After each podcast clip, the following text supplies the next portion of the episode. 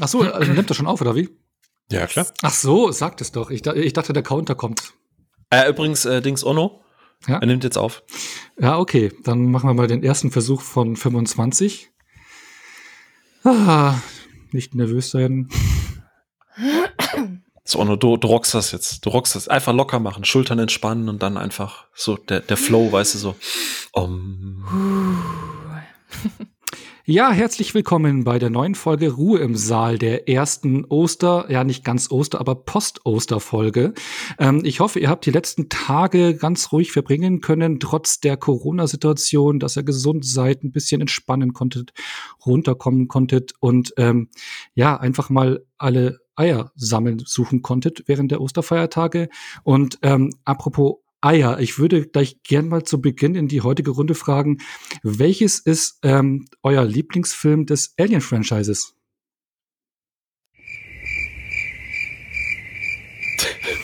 wow.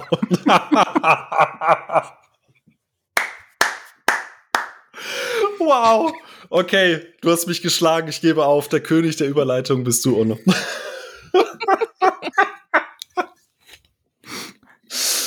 Äh, Alien 4, was?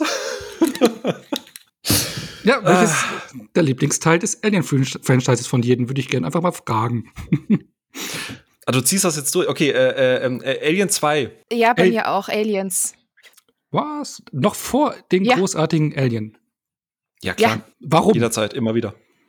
Äh, es ist spannender, es ist actionreicher. Ich finde die Inszenierung von James Cameron einfach besser als Ridley Scott, bin ich ganz ehrlich. Weiß ich nicht, hat mich richtig gecatcht, als ich den das erste Mal gesehen habe. Okay, bei dir, ja. Phil? Ja, genau das, was Bianca gerade gesagt hat. Äh, äh, ich meine, das Ding hat äh, äh, Bill Paxton, äh, das Ding hat einige unfassbar geile Zitate unendlich geile Bilder. Es ist halt einfach Peak Cameron, ne? Und äh, äh, ich, ich liebe Scott, ne? Also ich glaube, irgendwann werden wir ja auch mal über andere Ridley Scott-Filme mal vielleicht reden. äh, weil ich ja auch einer der wenigen Menschen auf der, ich glaube, es gibt vier Menschen auf der Welt, die Covenant toll finden. Ich bin immerhin einer davon. Und äh, aber, aber Aliens ist einfach äh, die, wahnsinnig toller äh, Actionfilm, äh, Kind seiner Zeit, aber hat auch wahnsinnig tolle Figuren, wahnsinnig packende Momente. Äh, ja, der erste ist auch toll, aber der lebt halt mehr von dem Suspense und, und, und was, was du halt damals nicht wusstest. Mhm. Und der ist, wie viele Ridley Scott-Filme, vielleicht ein bisschen auch ein Kind seiner Zeit, nicht mehr ganz, also immer noch großartig, aber wenn ich die Wahl hätte, wenn ich sage, okay, ich habe jetzt zwei Stunden Zeit oder je nachdem zweieinhalb Stunden Zeit, würde ich immer jederzeit Aliens gucken. Ja, der ist ja natürlich schon, ja, äh, äh unterhaltsamer ne, als der erste Alien-Teil. Der, aber, aber die klaustrophobische Atmosphäre im ersten Teil und, und also der Kampf gegen einen Alien, das finde ich jetzt zum Beispiel schon ein bisschen spannender. Ich mag den zweiten Teil absolut. Beides herausragende Filme, aber bei mir steht der erste noch ein Stückchen vom zweiten. Der zweite Teil hat äh, Janet Vasquez und das ist die beste Figur, die jemals im Alien-Franchise aufgetaucht ist. Und mhm. äh, sorry. Nee. Und der ist zeitloser, finde ich. Auch ja. wenn man den so schon äh, äh die, die Epoche, sage ich jetzt mal, in, in der der Film gedreht worden ist, zwar anmerkt, aber im, in puncto Inszenierung und Dramaturgie merkt man es wiederum nicht so sehr wie beim ersten. Da finde ich, es ist schon ein großer Unterschied. Das stimmt. Und ich finde, deswegen ist er ein bisschen zeitloser. Das ne? stimmt. Also man hört ja auch von gerade vielen jungen Leuten, die den ersten Teil nachholen, so irgendwie, oh, äh, das Tempo recht lahm mhm. oder sonst irgendwas. Ne? Mhm. Kommt, glaube ich, in der heutigen Zeit nicht so an, wenn man den halt nicht damals schon oder was heißt damals, wir haben nicht alle 1900, äh, wann kam der 79 raus oder so, der erste Teil, 77, 78, den Dreh rum. Da haben wir ja nicht alle gleich gesehen, aber in den 90ern spätestens. Ne? Ich glaube, ich glaube einfach, ich, ich, ich mag Ridley Scott und ich mag äh, James Cameron beide auf ihre Art. Ich glaube allerdings, dass James Cameron eher Filme macht, die besser altern. Mhm. Äh, mhm. Ridley Scott ist sehr zeitgeistig, also auch der, der erste Blade Runner, ne, das ist, der hat un endlich tolle Szenen, ja, äh, Tears in the Rain und so. Aber der ist halt auch schon zäh und ich kann mich jetzt nicht an einen mhm. James Cameron Film erinnern, der zäh ist, weil er halt einfach, weil das nicht seine Art ist, Stories zu erzählen. Da, äh, mhm. äh, der ist ja dann doch mehr Action fokussiert und es trägt sich, also Terminator, Terminator 2, mhm. äh, äh, äh, True Lies, äh, auch, auch Avatar, ne? Effekte mögen altern, aber die Action, wie es inszeniert wird, das altert halt eher nicht und das, und, und Figuren kann äh, James Cameron halt. Ah, da hört man schon den kleinen James Cameron äh, Fanboy. Aber warum habe ich jetzt speziell nach den Alien Franchise gefragt? Nun, also es ist die Tage ja ins Disney Plus äh, Programm reingekommen, die Alien Reihe äh, in, in dem Star Segment. Ähm, weil Disney Plus hatte ja vor kurzem ähm, sein Repertoire erweitert mit den Star Channel, wo es ja verschiedene Erwachseneninhalte ähm, rausgekommen sind. Und ja, habt ihr schon mal reingeschaut in den äh, Katalog von Star, was so drin ist? Habt ihr schon was geschaut? Was ja, definitiv, definitiv. Also ich bin, ich bin total happy, ehrlich gesagt, weil ich dadurch auch paar Klassiker nachholen kann, die, die Ewigkeiten bei mir auf der, auf der Watchlist standen. Also bestes Beispiel, ähm, Say Anything mit John Cusack hat auf Deutsch diesen unsäglichen Titel Teen Lover. Boah, das ist, finde ich, ja, äh, ich glaube, dazu braucht man nicht viel sagen. Ähm, Mr. aber Gray empfängt sie jetzt. Oh Gott, ey, furchtbar. Also, nee, lassen wir das Thema. Ähm, aber den wollte ich zum Beispiel schon immer mal sehen. Ähm, diese, diese großartige ähm, Teenie Coming of Age Rom-Com, ähm, die muss ich sagen, hat mich immer noch gecatcht, obwohl er aus den 80ern ist und äh, viele 80er Rom-Coms oder Comedies generell heutzutage nicht mehr so gut zünden kann ich von dem überhaupt nicht sagen. Oder ja, Planet der Affen, und zwar der alte von 1968. Und ich habe echt seit Jahren darauf gewartet, dass es den mal auf einer Streaming-Plattform gibt. Und äh, ja, dank Star und Disney Plus ist es jetzt endlich soweit. Habe ich jetzt vor ein paar Tagen auch gesehen zum allerersten Mal. Ja, da hatte ich mir vor ja. kurzem sogar die Box geholt und auch alle fünf Filme angeschaut und äh, oh. schon sehr spannend, die Filme. Vor allem, wenn man noch die neue Trilogie kennt, ne? Oh ja, oh ja. Weil, und man hat viele Anspielungen auch besser verstanden, finde ich, wenn man den ersten von 68 auch nachgeholt hat. Also würde ich mir halt niemals angucken, ne? Ist mir einfach zu affig. Entschuldigung. Entschuldigung.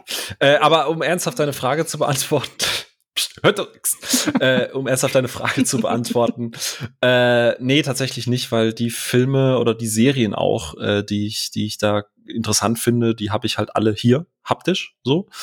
Äh, also Star ist für mich witzigerweise Fun Fact und ich weiß nicht, ob es den Leuten da draußen vielleicht auch so ging. Ich habe das, ich habe die ganze Zeit immer so gedacht, oh krass, Ash vs Evil Dead kommt auf äh, Disney Plus, Ash vs Evil Dead kommt auf Disney Plus. Ja, scheiße, das ist Stars mit Z hinten. Und mm. dann war für mich das Thema auch durch. ja. Mhm. Kannst du da auf Prime gucken? Das ist, das, das ist die Story meines Lebens. Enttäuschung. Was? Oh, Jetzt wird's okay. düster. Entschuldigung. Oh no. Ja, aber ich würde nämlich dann gleich überleiten zu unserem Thema, weil es soll ja heute um Disney gehen. Und ähm, ja, in Deutschland kam ja ähm, Disney Plus ja pünktlich zur Pandemie. Letztes Jahr im März äh, war der Launch hier in Deutschland. In den USA war es ja schon äh, ja, ein Quartal davor. Ähm, und wir möchten heute einfach die äh, Frage stellen, ähm, wo geht's mit Disney hin? Wie waren die letzten Jahre vor der äh, Pandemie, während Corona und wie geht's nach Corona weiter? Ich meine, viele Inhalte gehen ja jetzt immer mehr direkt auf den Streamingdienst Disney Plus. Der wird immer wichtiger. Kino-Launches, äh, wie geht's weiter? Wann geht's wieder los? Alles spannende Fragen. Und dafür haben wir uns natürlich einen eine Mega-Expertin eingeladen, finde ich, mit der Bianca, einer Disney-Bloggerin. Äh, auch bekannt als Spinatmädchen in den Weiten des Netzes. Und ja, wir möchten gleich darüber diskutieren. Und ja, damit wir das machen können, bitte ich es erstmal um Ruhe im Saal.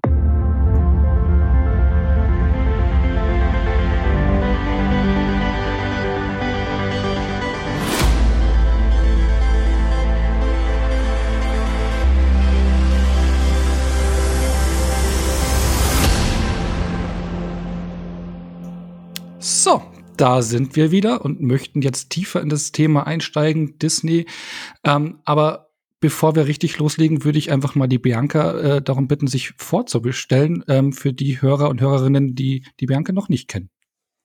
Na klar, also erstmal vielen lieben Dank für die Einladung. Äh, freut mich sehr, heute dabei zu sein. Ähm, ich blogge seit 2008 über das Thema Disney, also vorher schon einen Blog gehabt und über Filme, Serien und Co. berichtet. Und da hat sich das dann ja innerhalb von ein paar Jahren so ein bisschen rauskristallisiert, dass mein eigentlicher Schwerpunkt Disney ist. Es gab damals nicht so viel, beziehungsweise kaum Blogger, die über das Thema berichtet haben. Und ich dachte mir, gut, wenn es keinen gibt, dann, dann mache ich das jetzt einfach. Und ähm, ja, mache das mittlerweile ja seit fast zwölf Jahren und über, ja, blogge über alles, was dazugehört. Filme, Serien, Disney-Parks weltweit. Ähm, auch eine sehr große Leidenschaft von mir. Und ja, seit letzten Sommer podcaste ich auch über Disney ähm, im Podcast Feenstaub und Mauseohren und da eben auch immer wieder sehr, sehr tiefgründig. Viel Wissen, viele Facts, manchmal auch historisch, weil ich finde, dass Disney da echt viele spannende Insights bietet und es sich auch sehr lohnt, mal in die Tiefe zu gehen. Und das finde ich ja unglaublich spannend und macht mir sehr, sehr viel Spaß, weil Disney auch so viel bietet. Und ja, nicht nur Disney ist im Sinne von, ja, Disney gleich Animation, sondern eben auch Disney gleich Live-Action und Star Wars und Marvel, was ich auch sehr, sehr, sehr, sehr gerne mag. Genau. Ja, super. Also perfekt für unser Thema heute. Also mehr geballtes Fachwissen können wir uns hier nicht äh, reinholen. Was? Ich muss übrigens, ich kann ich kann es nicht einfach so stehen lassen, entschuldige Ono. Ich finde es toll, dass du einen freudschen Versprecher hattest, dass die Bianca sich doch mal vorbestellen soll. Und wenn ihr da draußen jetzt eure Bianca vorbestellen möchtet, dann ruft uns jetzt an. Im, in, Im nächsten Disney Store bei euch in der Nähe, ab 1.5. War natürlich mit Absicht. So, wenn, wenn ich meine eigene äh, Barbie-Puppe bekomme oder mein, mein Plüschtier, dann sehr gerne. Oder meine Merch-Kollektion. Das geht ja ganz fix da, ja. aber genau, aber bevor wir dann jetzt richtig loslegen, würde ich mal sagen, ähm, bevor, also es, jeder hat ja seine ersten Berührungspunkte mit Disney, seine nostalgischen Gefühle, die er damit verbindet. Und ich würde gerne immer erörtern von jedem von euch, der hier da ist, die ersten Berührungspunkte mit Disney, die jeder von uns hatte halt. Ähm, Bianca, magst du da anfangen? Äh, sehr gerne. Ähm, klar, ich glaube, Disney ist etwas, was sehr, sehr viele mit Kindheit vor allem ähm, verbinden. Und das war mm, bei mir auch definitiv nicht anders. Ich bin mit Disney aufgewachsen und ich glaube, oh, mein erster Disney-Film, ich sag ja auch immer, ich war in Ariel im Kino. Es war mein allererster großer Kinofilm damals. Ähm, war aber, glaube ich, nicht mein erster. Ich bin wirklich noch mal in mich gegangen und dachte mir nur so, ich habe schon einen davor gesehen und das war tatsächlich Bernhard und Bianca. Und ich glaube, ich habe den entweder im Kinderkino damals gesehen als Wiederaufführung oder auf VHS. Ich bin mir nicht sicher, weil meine Mom hat auch regelmäßig Videos ausgeliehen aus der Videothek oder in den Stadtbüchereien. Und äh, ja, ich glaube, Bernhard und Bianca war mein erster und äh, mein erster richtiger großer aktueller Kinofilm war dann Ariel. Und ja, da hat sich das so ein bisschen entwickelt, diese ganze Leidenschaft. Also man guckt die Filme, dann gab es ja noch diesen oh, großartigen Disney-Club damals im ARD mit den ganzen tollen Serien und so entwickelt sich das alles. Und ich bin halt auch privat sehr großer ähm, Freizeitpark- bzw. Themenpark-Fan. Und ähm, dann war ich dann auch zum ersten Mal 92 in, in Disneyland Paris im Eröffnungsjahr und äh, ja, da war es dann komplett um mich geschehen. Und seitdem begleitet mich Disney tatsächlich durchs Leben. Ja, es gab ein paar Phasen, da fand ich, fand ich Disney nicht ganz so interessant.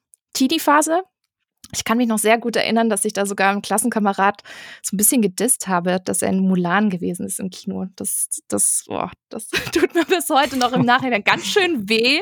Ähm, aber ja, ich glaube, so eine, so eine Phase hat man vielleicht mal und äh, die ist danach aber im Erwachsenenalter dann umso dicker wieder zurückgekommen genau. Also die Jahre, wo man zu cool für so Kinderkram war, ne?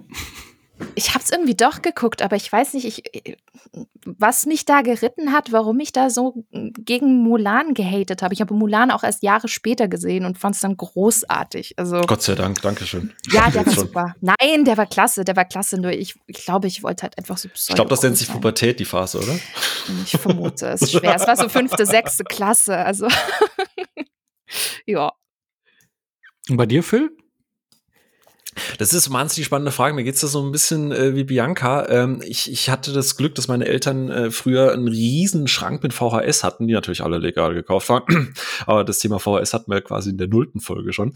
Ähm, ich kann es dir nicht sagen. Ich weiß nicht, was mein erster Disney-Film war. Ich weiß, dass ich so im Prinzip von, also ich weiß, dass ich als Kind Dumbo geguckt habe, Pinocchio, Bambi, Schneewittchen, also die ganzen Klassiker, die habe ich, die habe ich auf jeden Fall gesehen und ich weiß auch, dass ich die mochte, aber ich glaube, so der erste, also auch so, so rückblickend, der erste Film, wo ich so richtig, richtig gefangen wurde bei Disney. Ich glaube, das war so die Phase um äh, Schön und das Biest, König der Löwen, Aladdin und Pocahontas, so, so, so die Anfang der 90er. Mhm. Ähm, das sind äh, auch bis heute so für mich die, die Peak äh, Disney für mich. Ähm, ganz viele äh, Sachen, so die alten Klassiker, so jetzt, sei es Schneewittchen, sei es äh, äh Dumbo, finde ich zum Beispiel ganz, ganz schlimm. Äh, äh, keine Ahnung, ich, ich mag den überhaupt nicht. Aber das ist auch, finde ich, das, das Schöne, man kann die zwar alle gucken, aber ich glaube, es gibt für jede, jeden Menschen da draußen irgendwie den einen Disney-Film. Mhm. Und äh, über die Jahre haben sich halt bei mir äh, Pocahontas, da können wir gerne nachher nochmal drüber sprechen, aber Pocahontas hat mir sehr, sehr früh so, also Pocahontas ist natürlich ein sehr schwieriges äh, Thema bei dem Film, weil der natürlich historisch gesehen durchaus schwierig interpretiert wurde. Aber es war so der erste Film, wo ich weiß, dass das so, äh, da, dass ich da mal zu meinen Eltern irgendwie sagte, so, oh, viel mehr Leute sollten das sehen, dann gäbe es viel weniger Konflikte auf der Welt, weil man einfach mal miteinander reden muss. Weißt du, so, so, so das erste Mal Wahrnehmung, wie man, wie man über, über Grenzen vielleicht irgendwie weiterdenkt als über irgendwelche äh, Stereotypen oder so. Und, und klar, König der Löwen, da, da sitze ich heute mit meiner, äh, mit, mit der Kim auf der Couch, dann sitzen zwei mit 30er Menschen, die sich die Seele aus dem Leib heulen, wenn hinten dran irgendwie Circle of Life läuft oder wenn, wenn, wenn er, ähm, äh, wenn Mufasa sagt, erinnere dich, ne? Also, ähm, ja, also das sind so die Filme, mit denen ich auf jeden Fall meine Kindheit ver äh, verbinde. Aber da haben wir es ja schon, kind, man verbindet damit die Kindheit und auch ganz große Emotionen. Also bei mir kann ich zum Beispiel sagen, mein allererster Film, den ich im Kino gesehen habe, war ein Disney-Film, das war der Schöne Beast. Den hatte ich äh, damals gesehen als allererstes. Und davor, du hast da gerade eine Erinnerung getriggert, äh, Bianca, wo du sagtest, ähm, Kinderkino, weil da kann ich mich auch noch ganz dunkel auf einmal dran erinnern, dass ich in so einem ganz kleinen Raum mal war, Ende der 80er und da Oliver und Co. gesehen habe. Oh. Eine Erinnerung, die ich schon mhm. ganz verdrängt hatte. Ähm, kein richtiges Kino, aber da äh, kommt den schon nahe. Und ich mochte auch als Kind unglaublich gerne äh, den Robin Hood-Film. Also den liebe ich. Ähm, mhm, mhm, und ich mochte auch Dumbo als Kind. Also den hatte ich auch sehr häufig gesehen. Da wusste ich auch, welche Nummer das in der VHS-Sammlung war, welche Kassette ich rausziehen musste, um den äh, reinzulegen und abzuspielen. Äh, von der Sicherungskopie von den Original, was wir ja natürlich da hatten. Ähm, genau, mhm. aber, ähm, aber man verbindet ja als allererstes Disney mit ähm, ja, mit Zeichentrickfilmen oder mit der Kindheit, mit Emotionen und wie du es auch gesagt hattest, Phil, jeder hat ja so seinen Disney-Film, König der Löwen, wird ja, glaube ich, auch sehr häufig genannt. Ähm, welches ist denn von euch jeweils der Disney-Film, der alles andere überstrahlt? Puh.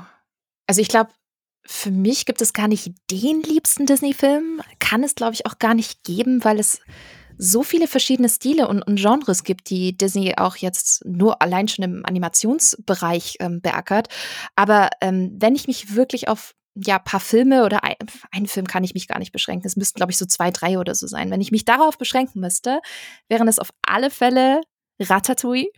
Den finde ich unfassbar gut. Da stimmt so viel. Die Story, die Charaktere, die Visuals, dieses oh, wundervolle Color Grading. Ganz ehrlich, Paris sah selten besser aus in Filmen.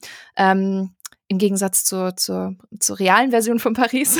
Jeder, der schon mal dort war, weiß, wovon ich rede. Mhm. Ähm, und ja, der Soundtrack auch von Michael Giacchino ist wundervoll. Also kein Film macht mir auch so viel Appetit wie, wie Ratatouille. Also den finde ich ganz, ganz großartig. Und wenn ich aber in die Richtung, ja, Filme aus meiner Kindheit so schiele, dann ist es definitiv Aladdin. Der hat so ein Flair. Der hat eine wundervolle Farbwelt, also gerade diese starken, dunklen Blautöne in ganz vielen Szenen, richtig beeindruckend. Klasse Musical Showstopper, allein schon Genie, ähm, egal ob auf Deutsch oder auf Englisch, großartig gemacht. Und ich glaube auch noch Lilo und Stitch. Ja, also ich, ich fand das so klasse, weil der Film auch super viel ähm, von der hawaiianischen Kultur auch mir näher gebracht hat. Und als ich den Film gesehen habe, wollte ich unbedingt nach Hawaii. Also nicht nur wegen Jurassic Park schon davor, ich bin ja auch ein großer Jurassic Park-Fan. Aber ich finde, Lilo und Stitch hat nochmal gezeigt, so, boah, guck mal, da draußen gibt es irgendwie ganz fern am Ende der Welt gefühlt noch eine Insel mit so einer tollen Kultur. Und das war tatsächlich der Grund, warum ich nach Hawaii wollte und dann auch 2018 nach Hawaii gereist bin, wegen dem Film. Und ja, es ist so toll, wie man sich vorstellt. Aber das, da sieht man, was Disney-Filme alles auslösen können. Also die, die krallen sich nicht nur in deinem Herz fest und, und emotional, du hast ja nicht eine Bindung dazu, sondern so, sie bringen dich auch dazu, Dinge zu tun, wie zum Beispiel eine dicke, fette Reise zu machen, weil es dich einfach unglaublich inspiriert. Ja. Und bei dir, Phil? Weißt du, eigentlich haben wir die Bianca ja eingeladen, damit sie so eine schöne Gegenmeinung äh, zu mir darbietet. Und jetzt sagt die hier lauter Filme, wofür ich sie einfach gerade knutschen könnte. Das ist echt der Wahnsinn. Was, äh, warte mal, warte mal. Äh, äh, ähm, da fällt mir jetzt gerade gleich mal Ratatouille ein, ne? Also ja, nee, ja, ganz furchtbar, ganz furchtbar. Nein, ähm, äh, tatsächlich geht's mir wirklich wie Bianca. Ich habe nicht den einen Disney-Film. Es gibt ähm, ich, ich habe gerade jetzt über die Jahre und und da kommt halt der Punkt, weil ich weil ich ja auch in den letzten Jahren, da habe ich mich ja auch äh, in schriftlicher Form hier und da etwas kritisch über Disney geäußert.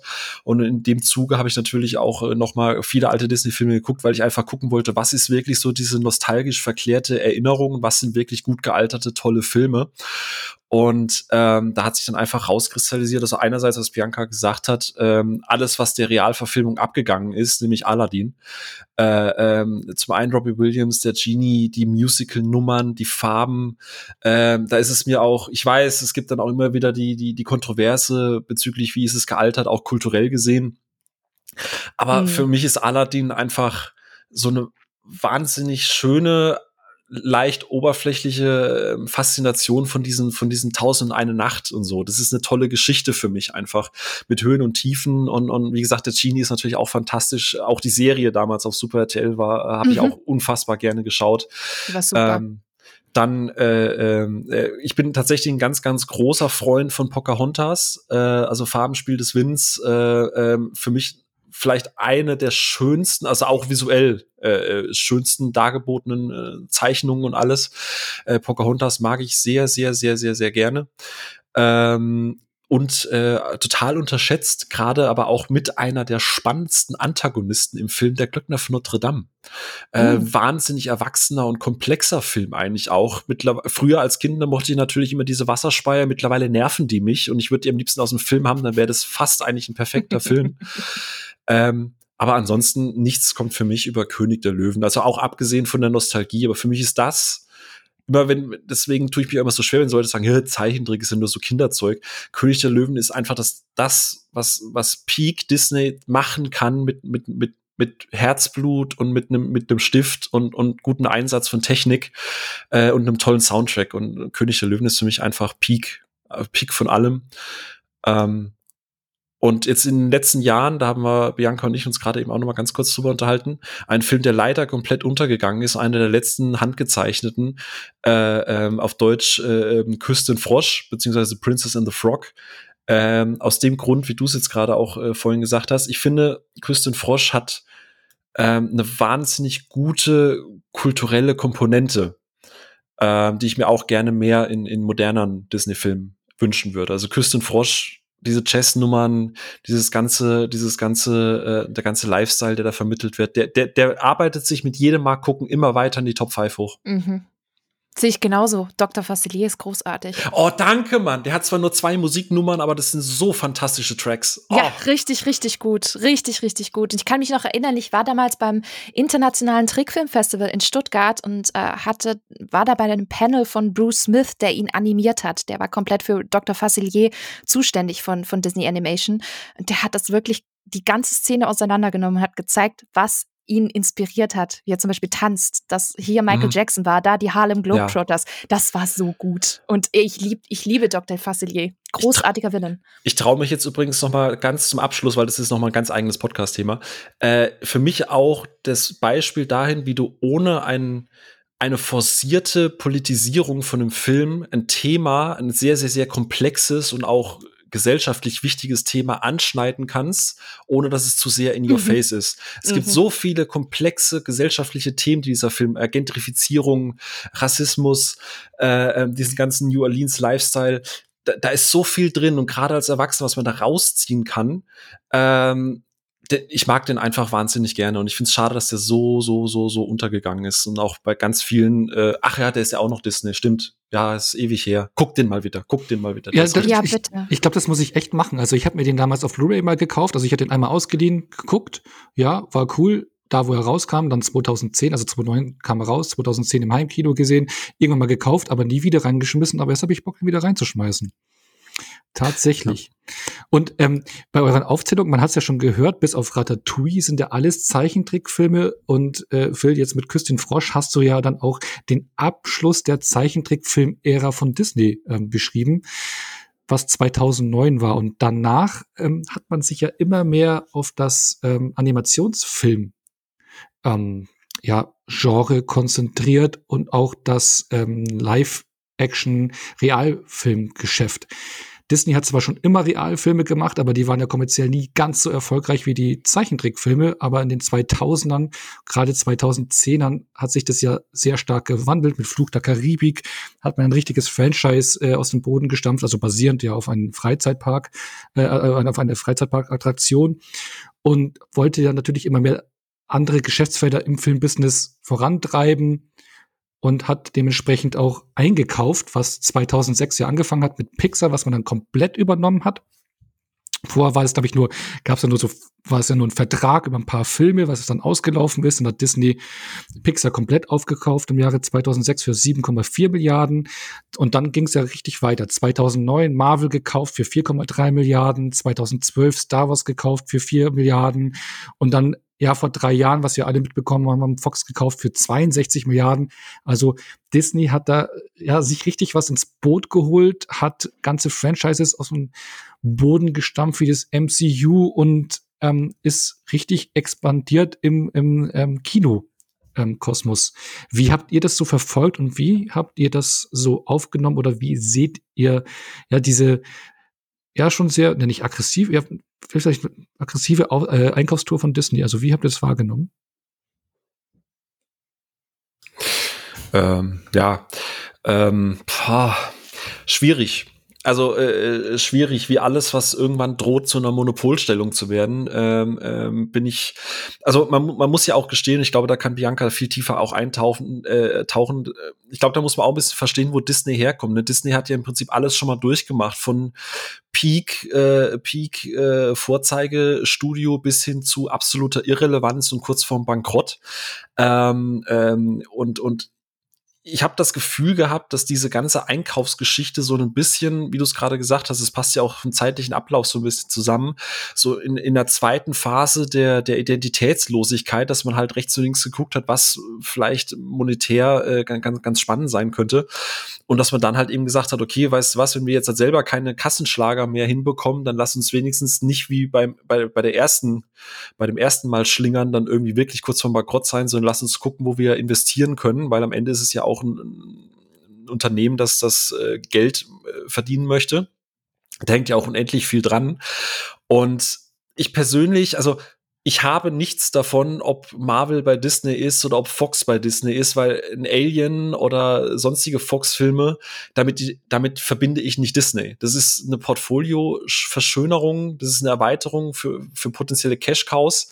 Ich persönlich finde es schwierig, wenn wir dann auch gleich noch einsteigen, weil Disney natürlich über diese Projekte, die dann aus diesen Studios kommen, eine gewisse Art von Forderung und auch kreativen Druck ausüben kann, was man jetzt zum Beispiel äh, hinter hinter den Kulissen immer mal wieder gehört hat. Gerade jetzt bei Star Wars äh, 7, 8, 9, egal wie man dazu steht, bei Solo, Star Wars Story.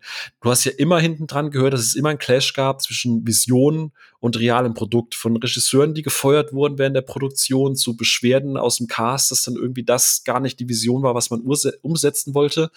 Das ist halt leider immer so ein bisschen die Gefahr, ähm, wenn du was äh, ja, vereinheitlichen möchtest. Ich weiß, ich, ich schwenke jetzt gerade sehr, sehr breit aus, aber ich persönlich sehe es extrem kritisch, weil Disney dadurch eine, eine, gewisse Machtposition bekommt, die sie in der Vergangenheit gerade beim Thema kleine Kinos und Lizenzgebühren und, und Forderungen der Saalbelegung, die sie halt voll auskosten, äh, auf Kosten meiner Meinung nach von Kreativität und Vielfalt. Also bei allem, was ich Disney anrechne und immer noch mag ich Disney-Filme. Ich mag auch Disney an sich, aber ich sehe eine wahnsinnig große Gefahr, die gerade bei der kreativen Ausgestaltung des, des Kinos der nächsten Jahre halt einfach auf uns zukommen kann. Oh, du hast jetzt aber ganz schön ausgeholt.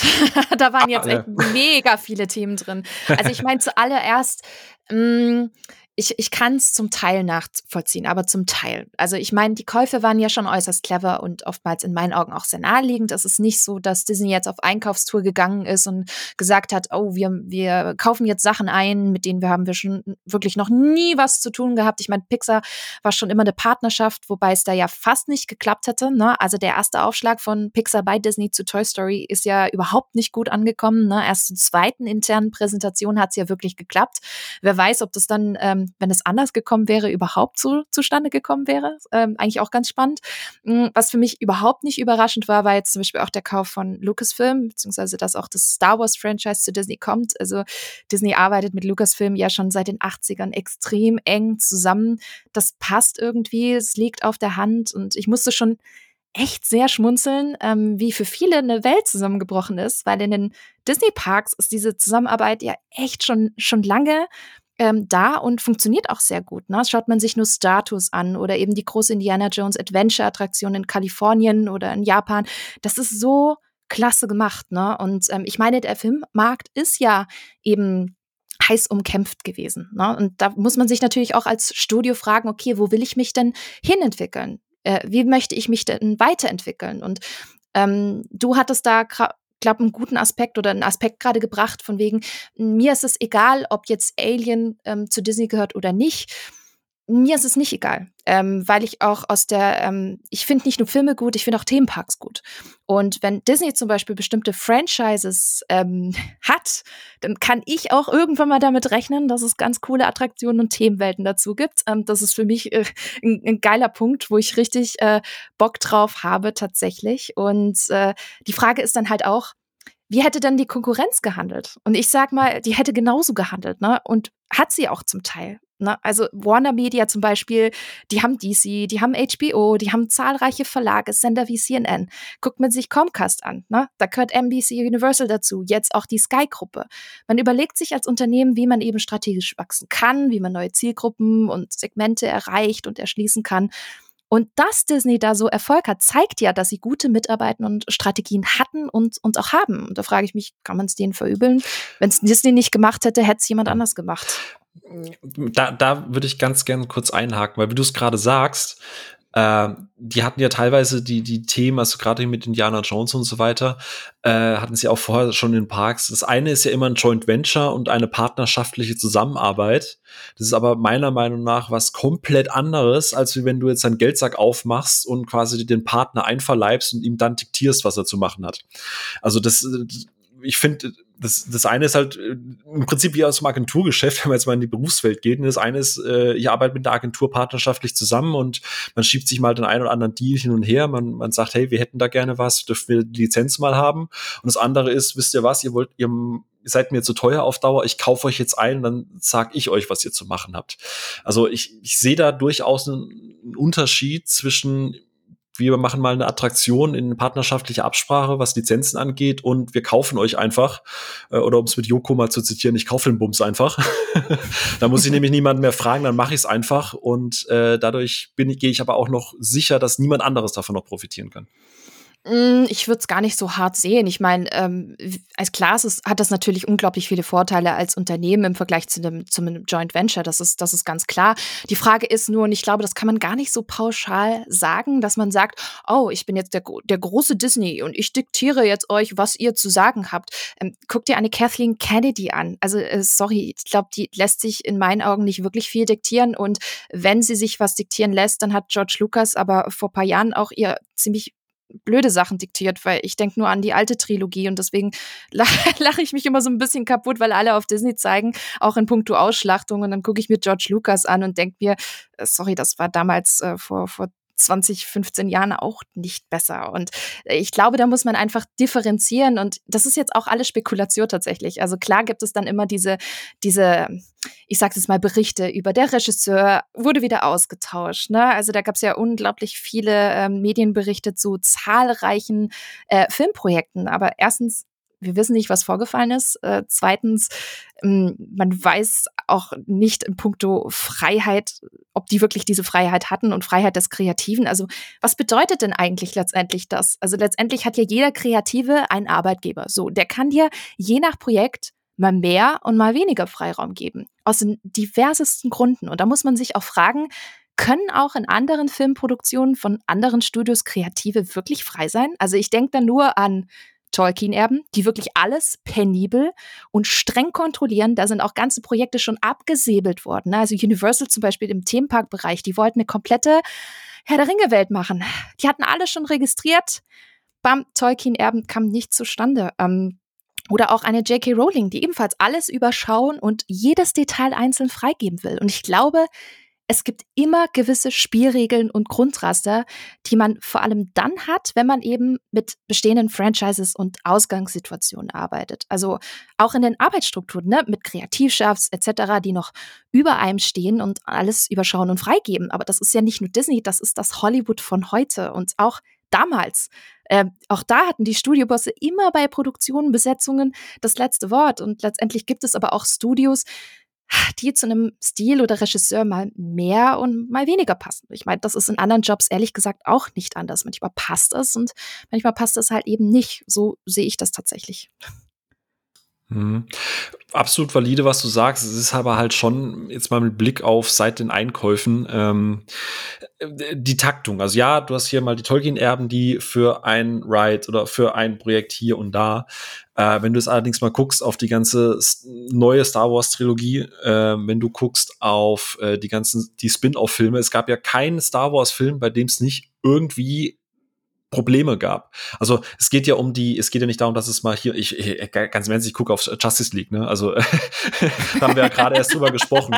Also ich bin da, ich bin da bei dem Punkt vollkommen bei dir. Natürlich ist das Thema Kreativität immer schwierig in Hollywood, es sei denn, du bist jetzt also selbst diese Illusion, dass da halt Tarantino irgendwie einschlägt und sagt, ich mache jetzt halt den Film, den ich will, auch der muss sich früher Miramax ja. und mittlerweile halt eben auch teilweise Sony oder mhm. so in gewissen Punkten beugen. Natürlich hat er eine etwas größere Freiheit als irgendwie ein anderer Regisseur, der eine Auftragsproduktion macht. Das ist äh, das ist halt auch ein bisschen vom Standing. Aber wenn du fünf Star Wars Filme hast und bei allen fünf Filmen hörst du von den Verantwortlichen oder liest, da gab es kein Konzept, da ist irgendwie reingepfuscht worden. Ich meine, die holen sich äh, hier die beiden Regisseure von 21, 22 Jump Street rein und auch von einem Lego-Film.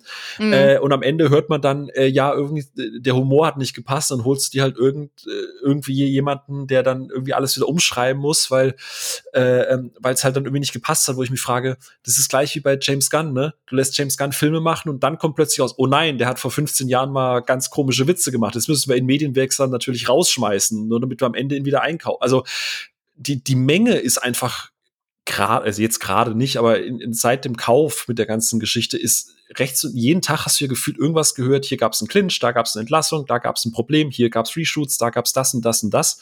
Und das Problem war irgendwie immer Kreativität. Immer hat man sich mit denen verworfen. Ich weiß halt nicht, wenn du fünf Filme hast und die ständig mit den Regisseuren wegen Kreativität äh, über einen Wickel oder äh, zusammen, äh, keine Ahnung, äh, clinchst, frage ich mich halt, vielleicht, keine Ahnung, wenn du dir die einkaufst, weil die vorher die und die Filme gemacht haben, vielleicht lässt du einen vielleicht einfach mal das machen, was er vielleicht auch machen sollte, ne? Äh, hm. Also ja, ist halt die, die, die, Summe, die Summe mhm. ist halt gerade bei den Disney-Produktionen die letzten Jahre ein bisschen bisschen oft gewesen, sag ich mal. Ja, wobei du das, glaube ich, nicht einfach in einen Topf schmeißen kannst. Ich glaube, es gibt auch äh, individuelle Fälle und das müsste man auch individuell betrachten. Können wir aber allerdings nicht, weil wir nicht Mäuschen spielen können, auch wenn ich es verdammt gerne mal machen würde. Ha, Mit den Mäuschen, ganzen Hintergründen. Ja, Mäuschen. aber wir, wir wissen es nicht letztendlich, ja. Und äh, es kann ja diverse Gründe haben. Ich meine, James Gunn, das war nochmal eine ganz andere Geschichte und da ist ja zum Glück auch Disney zurückgerudert, weil sie dann gemerkt haben, da haben sie sich dann ein bisschen doch von, von rechts zu sehr ähm, leiten lassen durch diese Schmierenkampagne, ähm, die da gelaufen ist. Und äh, bei den anderen äh, Projekten, ich meine, wie gesagt, wir wissen es letztendlich nicht. Das kann sich natürlich häufen, aber das kann auch unterschiedlichste Gründe haben. Bei, bei Star Wars oder bei Lucasfilm glaube ich sogar, dass halt eben durch diese ähm, Akquise oder die Akquirierung, die sie gemacht haben, durch den Kauf von Lucasfilm, du musst ein Unternehmen natürlich auch einverleiben in deinen Disney-Konzern so. Und dass es da Reibereien gibt in puncto Strukturen, Organisation, Workflows, Zusammenarbeit, ähm, Abteilungen und sonst was.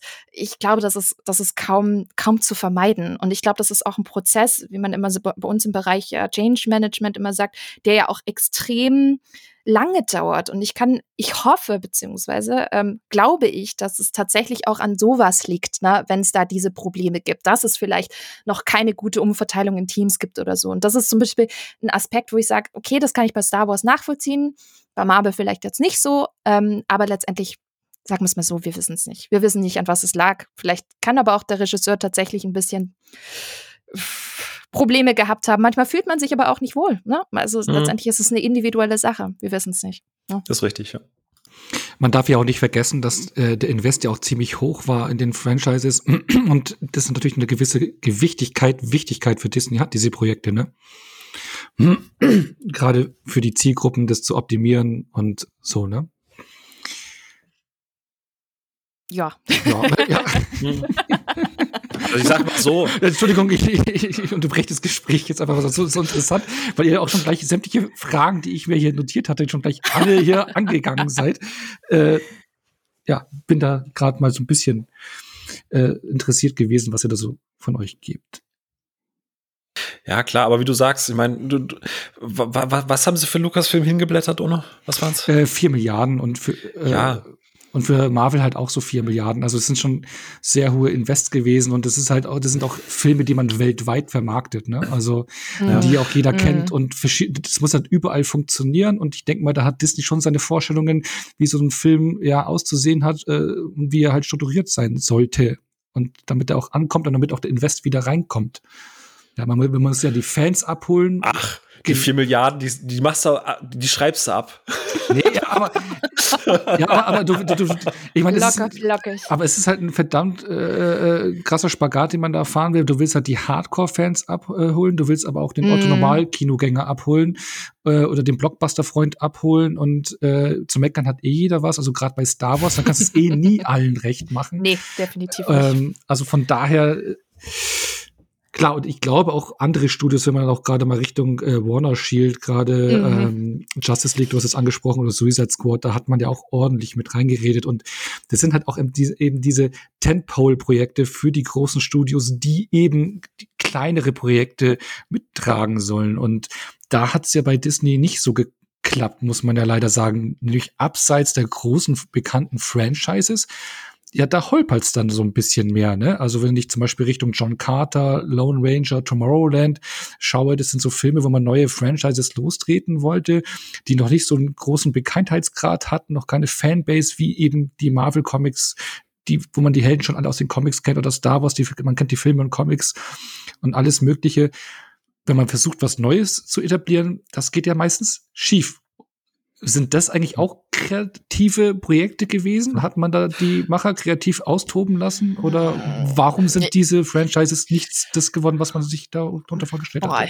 Also ich glaube, das hat unglaublich viele Faktoren. Ich persönlich glaube, dass einige Filme zu speziell gewesen, gewesen sind und ähm, dass auch das Marketing nicht korrekt war. Also ich persönlich fand ja Tomorrowland echt gut. Also ähm, nicht danke, nur weil danke. Eben, ich fand ihn großartig, ich fand ihn klasse. Ich saß im Kino, ähm, Film war aus und dachte mir, der war cool der war super. Der, ein bisschen Steampunk drin, dann, dann war noch äh, George Clooney echt klasse. Also ich finde, der hatte echt viel, viel Stimmung und der hat mich echt, ähm, doch, der hat mich glücklich gemacht. Und ja, das Drehbuch hat ein paar Probleme, hat mir aber tr dennoch trotzdem sehr, sehr gut gefallen. Und ähm, Lone Ranger war in meinen Augen einfach zu lang und zäh. Äh, da kann man vielleicht sagen, vielleicht kam der Film auch zur falschen Zeit. Ne? Hat man einfach versucht, so wie bei Pirates of the Caribbean, so diese Schiene zu fahren. Damals hat man ja den Piratenfilm wiederbelebt, wollte man halt jetzt mit Western machen. Aber Western ist halt schon spezieller als ein Piratenfilm, ne? Und auch nicht so ganz zugänglich, vor allem im internationalen äh, Marketing. Also gerade Western ist ja auch in äh, Richtung Asien sehr negativ behaftet und äh, auf schwierig. Und ich glaube, auch hier in Europa ist Western jetzt nicht unbedingt das Genre, was jetzt ähm, an, groß an den Kinokassen ist, trotz Depp oder sonst was. Ich meine, es geht ums Thema. Und ähm, ich glaube eher, dass es dem irgendwie ähm, zuzuführen ist. Ne? Also nicht, dass es neue Figuren sind, dass sondern ja, dass die, die Filme zum Teil Probleme haben also die jetzt nicht so massiv sind, weil wir kennen auch Franchises, die Probleme haben und trotzdem zu Blockbustern werden. Ich glaube halt, dass es viele Faktoren waren, wie unter anderem ist es zu, spe äh, zu speziell fürs Ziel äh, Zielpublikum und falsches Marketing. Ja. Ja, sehe ich auch so, sehe ich aber, dass das auch so ein bisschen zusammengreift. Also bin froh, dass du es gesagt hast. Und schon sind wir wieder beieinander, siehst du? Ich fand, ich weiß auch noch, dass ich Tomorrowland damals aufgrund der Trailer, die waren echt meh. So, genauso wie bei John Carter. Ähm, und ich weiß, dass ich nicht im Kino geguckt habe, weil mich die Trailer nicht abgeholt haben. Und jetzt kann man wieder sagen, äh, ein echter Kinofilm oder Kinofan, der geht dann trotzdem ins Kino, aber das war halt auch zu einer Zeit, wo man jetzt nicht so viel Zeit hatte. Ähm, Tomorrowland irgendwann mal nachgeholt und dachte mir so, damn, da hätte ich irgendwie mit dem Bock auf mehr, so irgendwie. Ich habe auch irgendwie mal mitbekommen, so rechts und links, dass der über die Jahre dann doch ein bisschen positiver Reputation abbekommen hat. Äh, John Carter, ich, witzigerweise haben meine Eltern mich über ein Jahr lang beackert, dass ich den doch mal bitte gucken soll, weil die den so toll fanden und es war dann so, ja, ja, Mutti, ja, Fadi, guck ich irgendwann mal, ne? Und dann war irgendwann so, ja, okay, ich gucke ihn jetzt und dann gucke ich mir das so an und dachte so, erstmal, äh, hier, wie heißt der, Taylor Kitsch und so, gar keine mhm. Bindung zu ihm und dachte so, oh, auch die Trailer, keine Ahnung, was das wird. Äh, komm, ich setze mich einfach hin und lasse das über mich ergehen. Und dann habe ich irgendwann so, so nach einer Stunde gemerkt, eigentlich interessiert mich das gerade total. Ich finde das eigentlich, also wie du es gesagt hast, der hat Probleme. Es gibt auch ganz viele Videos, die sagen, warum oder die erklären, warum diese Filme nicht funktioniert haben, was das Narrativ angeht, weil die teilweise irgendwie zwei Intros gefühlt haben, weil sie irgendwie äh, erst die Figur etablieren und dann wieder falsch einsteigen, bla. Aber am Ende hatte ich eine gute Zeit mit John Carter und ich habe den mhm. mittlerweile sogar dreimal geguckt. Ähm, und Lone Ranger, jetzt ist mit Arnie Hammer, glaube ich, ganz gut, dass das äh, irgendwie gefloppt ist. Mhm. Ähm, Johnny Depp ist nochmal eine ganz eigene Geschichte, was da jetzt stimmt und was nicht und sowieso. Aber ich habe trotz der Schwächen Spaß gehabt mit Lone Ranger, weil der, ich mag Western. Äh, ich ich finde es schade, weil der hatte viele coole, interessante, spannende Ansätze, finde ich. Der hat einige wirklich tolle Bilder. Ähm, und ich mochte die Reise von, von, von dem. Und ja, gut, ich mochte auch Johnny Depp als, als diese, diese Indianerfigur. Ähm, aber auch ich hatte Spaß mit Lone Ranger und ich finde bei allen Filmen und ich glaube, hätte Disney gewollt, hätte, hätte man da so ein bisschen mit Nachdruck auch dran gearbeitet. Und wie du sagst, vielleicht am Marketing mal ein bisschen mehr Energie reingesteckt. Ich glaube, da hätte man mehr rausholen können, wenn man wirklich gewillt gewesen wäre, ähm, da was zu machen. Mhm. Ähm, da ist jetzt wieder das Thema, was ich halt eben sage, äh, wenn du, wenn du goldene Kühe hast, wo du weißt, das funktioniert äh, und, und dann in dem Fall, ja, dann schreiben wir es halt als Verlust ab. Und dann steigst du halt keine Energie mehr rein. Obwohl vielleicht, wenn, wenn sie fünf Jahre oder zehn Jahre früher gekommen wären, wo Disney vielleicht noch nicht in so einer gewissen Position gewesen wäre, eventuell hätte man sich mit dem Film anders auseinandergesetzt. Ja, aber auch ähm, trotz der ähm, ja, Verluste, die man mit diesem Film eingenommen hat, ging es ja Disney die Jahre danach richtig gut, was ja in einen ja absoluten Rekordjahr gemündet ist, 2019, äh, aber da, mit 13 Milliarden eingespielten Dollar weltweit am Boxoffice. Aber da hat man auch alles rausgefeuert, was gegen das MCU-Finale mit Endgame, also das vorläufige Finale, ähm, das Finale der Skywalker-Ära, ähm, Eiskönigin 2, Live-Action-Verfilmung von Aladdin und äh, König Löwen hat man alles rausgehauen, was ging. Und man hatte man auch gemerkt, gerade 2019, jedes Mal, wenn man ins Kino gegangen ist, ja, irgendwie sind ja nur Disney-Filme äh, da gewesen, die gespielt sind, also wurden, also in den Seelen, ja. Also es war bumsvoll, was weiß ich, überall König der Löwen, Star Wars, Endgame. Man hat ja kaum noch andere ähm, Filme gesehen und da wurde auch immer mehr ähm, bekannt, dass Disney ja doch ganz schöne Knebelverträge hat. Was ist ich? Es hat damit zu tun, bei einem bestimmten Film, wie lange er laufen muss, in welchen Kinosälen, was für Abgaben, teilweise 65 Prozent des Ticketpreises. Also ziemlich hohe Auflagen für die Kinos, wo dann ja kleinere Kinos sich zusammengetan haben und ähm, ja Disney boykottiert haben. Wie steht ihr zu diesen Verträgen und zu diesen, ja, zu dieser Vorgehensweise von Disney? Was hat schon, ja, so eine gewisse Ausspielung einer Art Monopoldarstellung? Ja, also ich bin, ich bin da tatsächlich pro Kino. Ähm, natürlich ist das gegenüber den Kinobetreibern ähm, überhaupt nicht gut, aber jetzt muss ich echt mal ein bisschen Whataboutism hier betreiben und sagen, ja, da schauen ja immer alle zu Disney und strecken den Zeigefinger aus, aber das ist etwas, was man bei den großen Majors eigentlich oft sieht und ähm, was auch schon etabliert ist bei bestimmten Blockbustern. Ne? Also ähm, das hat Warner Brothers mit Harry Potter und Herr der Ringe auch schon gemacht. Darüber sprechen echt die wenigsten. Und da ist Disney ja nicht das einzige Studio. Ne? Man spricht halt über Disney. Das ist eigentlich auch genau dasselbe Prinzip wie bei Apple und Android. Und die Android-User bashen immer Apple. Und ich komme ich komm mir manchmal so vor, das ist genau dieselbe Situation mit, mit Disney. Weil klar, Disney hat eine gewisse Macht, äh, Markt- und Machtposition, genauso, ähm, wo man natürlich sehr schnell diesen Fa äh, Zeigefinger da in diese Richtung schieben kann. Aber ähm, ich erinnere mich tatsächlich an die Phase, wo die letzten Harry Potter ähm, Kinoteile in die Kinos gekommen sind. Und ich bin äh, damals noch ein bisschen häufiger in Cinemax gegangen und ich werde es nicht vergessen, dass regelmäßig ausgedruckte DIN A4-Zettel hingen, wo drauf stand, für Harry Potter müssen sie 1,50 Euro Aufpreis noch zusätzlich verlangen. Denkst du, okay, Mhm. Und das ist mir bei Warner massiv aufgefallen und war einfach direkt teurer. Oder bestes Beispiel, Tenet. Hat jeder gefeiert, dass Warner mit Tenet das Kino in der Pandemie zurückbringt. Aber eine Abgabe von fast 60 Prozent von den Kinos haben sie dennoch verlangt. Das ist ein Satz, den kennt man von großen Blockbustern, eben von wie, wie Marvel oder Avatar, zur Hochsaison, also quasi im Winter-Weihnachtskino. So, da könnte man auch sagen, will man das Kino denn nicht retten? Hätte man nicht aufgrund der angeschlagenen Kinosituation nicht auch den Kinos damit entgegenkommen können? Und ganz ehrlich, das finde ich in der Pandemie sogar noch viel, viel heftiger. Und da sieht man dieses Problem, dass es nicht Disney hausgemacht, das hat auch Disney nicht erfunden oder gar vorgemacht. Das ist etwas, was andere auch schon in den Jahren etabliert haben. Das ist in meinen Augen eher ein Problem, ein strukturelles Problem seitens Hollywood, wie sie mit den Kinos umgehen. Und das, da orientieren sich offensichtlich alle großen Majors in der Branche dran. Das ist zumindest so mein Eindruck. So, jetzt kommt mein Lieblingsthema. also, prinzipiell hast du vollkommen recht mit dem, was du sagst. Es ist kein reines exklusives Disney-Umfeld.